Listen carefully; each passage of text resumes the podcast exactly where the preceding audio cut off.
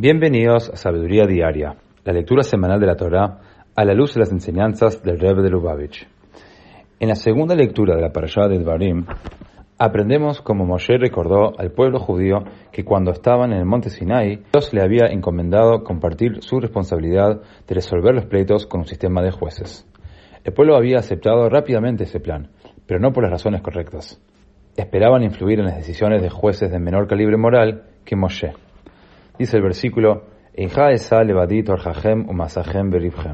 Dijo Moshe al pueblo judío en el monte Sinai, ¿cómo puedo cargar por mí mismo con vuestros pleitos, vuestras cargas y vuestras peleas? En un Fabrengen del año 5741, el Rebbe nos enseña que a todos nos han encargado la misión asignada a Moshe, educarnos y orientarnos a nosotros mismos, como también a aquellos sobre quienes tenemos influencia en los caminos de la Torah.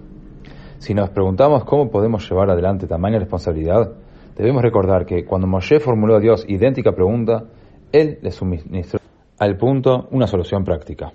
Así como Dios dio a Moshe los medios para cumplir con su misión, también a nosotros Él nos provee los medios y recursos para cumplir con nuestra misión divina, independientemente de cuán difíciles o abrumadoras puedan parecer nuestras responsabilidades.